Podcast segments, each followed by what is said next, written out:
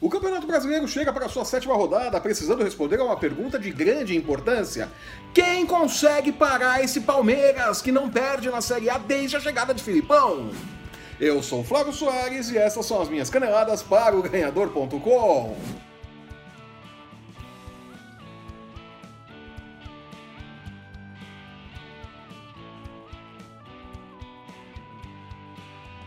O Palmeiras chega para a sétima rodada do Campeonato Brasileiro, esfregando sua invencibilidade na cara de todos e ostentando desavergonhadamente uma defesa que sofreu apenas oito gols na temporada de 2019 até o momento. Líder isolado do brasileiro, mesmo com os três pontos da vitória sobre o Botafogo suspensos, até que o STJD julgue a ação que o clube carioca move, pedindo a anulação da partida por quebra de protocolo do VAR.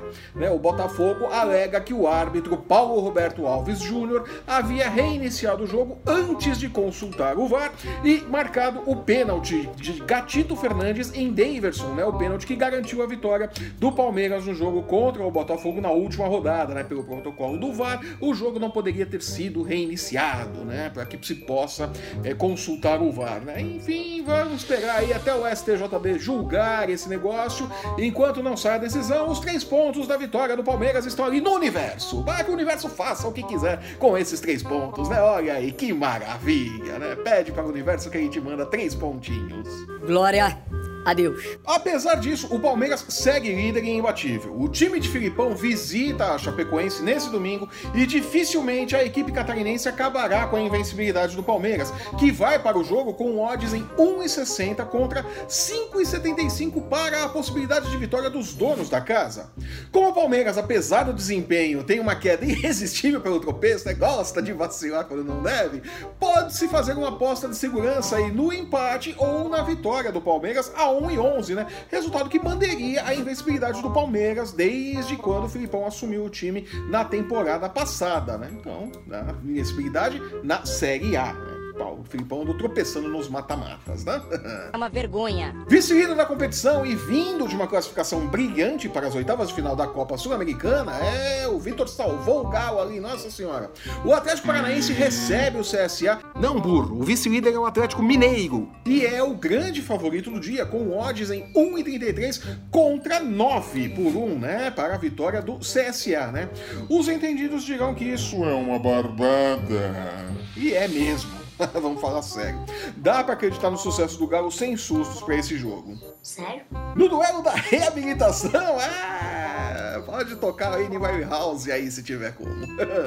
o São Paulo, que não vence há quatro jogos e vem de três derrotas seguidas, recebe o Cruzeiro, que foi de defesa intransponível, a defesa que sofreu 13 gols em seis jogos pelo Campeonato Brasileiro. É, e também vem de três derrotas seguidas, né? Que desgraça, Mano Menezes. Que beleza!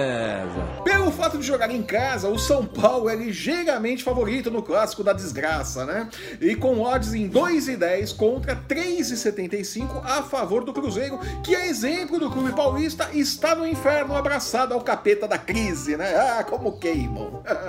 Pessoalmente, eu fugiria da escolha de quem vence e quem perde nesse jogo, né? Pode acontecer qualquer coisa com esses dois times, né? Acho mais negócio fazer uma aposta em uma partida com mais de dois gols a 1,80 por 1 e na hipótese dupla de vitória para qualquer um dos times a 1,31, né? Pode acontecer qualquer coisa nesse jogo, né? Nenhum dos dois times está indo bem, né? Pode, podem de repente jogar maravilhosamente bem ou ser uma desgraça completa. Então, vamos na segurança aí para não perder dinheiro, tá? Parabéns, você é muito bom. Ainda na ressaca da conquista da Copa do Nordeste, o terceiro título de Rogério Ceni com o Fortaleza em pouco mais de um ano e meio, né? Acho que o Rogério Ceni aí tá um ano e oito meses no comando do Fortaleza. O tricolor visita o Flamengo sem técnico. É, Abel Braga se irritou com aquela conversa de que ele seria demitido durante a Copa América, né? Na pausa para a Copa América, né? Mandou tudo pro alto e se demitiu do Flamengo. Não tinha multa rescisória mesmo. Falou: ah, vão se danar todos vocês, né? Pegou o boné, as coisas dele e caiu fora. Mas nem em meio à bagunça do Urubu, o tricolor tem favoritismo. A vitória do Fortaleza tá pagando 9 por 1, enquanto que o triunfo do Flamengo fecha em 1,32 por 1 e vale a pena acreditar nessa possibilidade? Sim, apesar da bagunça que fez morada na Gávea, né? A bagunça tá morando ali na, nas dependências do Flamengo há anos, né? Mas mesmo assim, o Flamengo deve faturar esse jogo, deve levar os três pontos contra o Fortaleza. Sério? Em sete jogos sob o comando de Roger Machado na Fonte Nova, o Bahia conquistou sete vitórias. Olha aí que maravilha. É pra glorificar-te, Pedres! Recebe neste sábado o Grêmio, que jogou bem pela Copa do Brasil no meio de semana, mas não emenda uma sequência de bons jogos há bastante tempo. O duelo entre os dois times tende a ser equilibrado e os odds apontam o Bahia como favorito, pagando 2,45 por 1 contra 2,95 por 1 para a possibilidade de vitória do Grêmio. É outro jogo que vale a pena fugir daquele esquema de quem ganha e quem perde e acreditar em uma partida com mais de dois gols a 1,95 por 1. Na matinê do domingo, Botafogo e Vasco fazem o clássico Carioca e o time da Estrela Solitária, embalado pela boa vitória contra o Sol de América pela Sul-Americana, é favorito com odds em 2,10 contra 3,40 a favor do Vasco. Vanderlei Luxemburgo teve a semana livre para trabalhar no seu projeto, e é que o projeto é arrumar a defesa do Cruz Maltino, que é a prioridade do professor nesse momento, vale a pena investir na possibilidade dupla de empate ou vitória do Botafogo a 1,26 para esse jogo. Eu ainda não acredito que o Vasco vá vencer essa partida, mas pode arrancar um empate ali do Botafogo. O Botafogo foi muito bem no meio de semana pela Copa Sul-Americana. Sério? Fernando Diniz reencontra o Atlético Paranaense na Arena da Baixada após garantir vaga nas oitavas de final da Sul-Americana. Tem pela frente um furacão que lambe as feridas da perda da Recopa na última quinta-feira. É, doeu, foi uma derrota ali por 3 a 0 contra o River Plate, né? Eu falei que não podia deixar o River Plate vivo como deixaram, né? É, é a bola pune. O Atlético tem feito da Arena da Baixada um grande triunfo desde a temporada de 2018 e não deverá ser diferente neste domingo.